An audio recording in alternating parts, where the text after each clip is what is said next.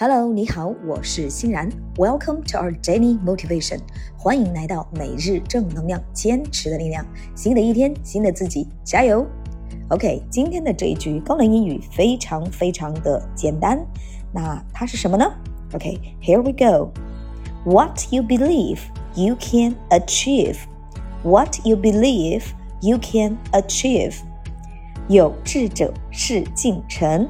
What you believe, you can achieve.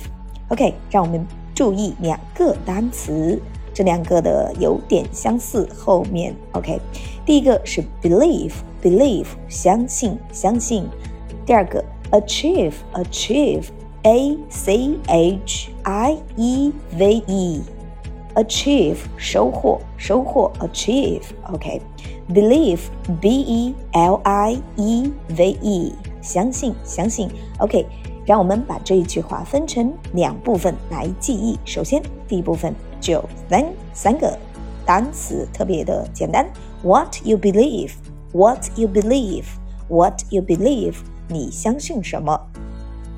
What you believe? 第二部分，You can achieve. You can achieve. 你将收获什么？OK，What you believe? You can achieve. 那我们也就可以通俗的翻译成“有志者事竟成”。你相信他会成为什么样子，那你就会成为什么样子。OK，相信相信的力量。新的一天，永远别忘了为自己加油。OK，感谢您的收听，下期节目与您再会。Thanks for your listening. Take care and see you tomorrow.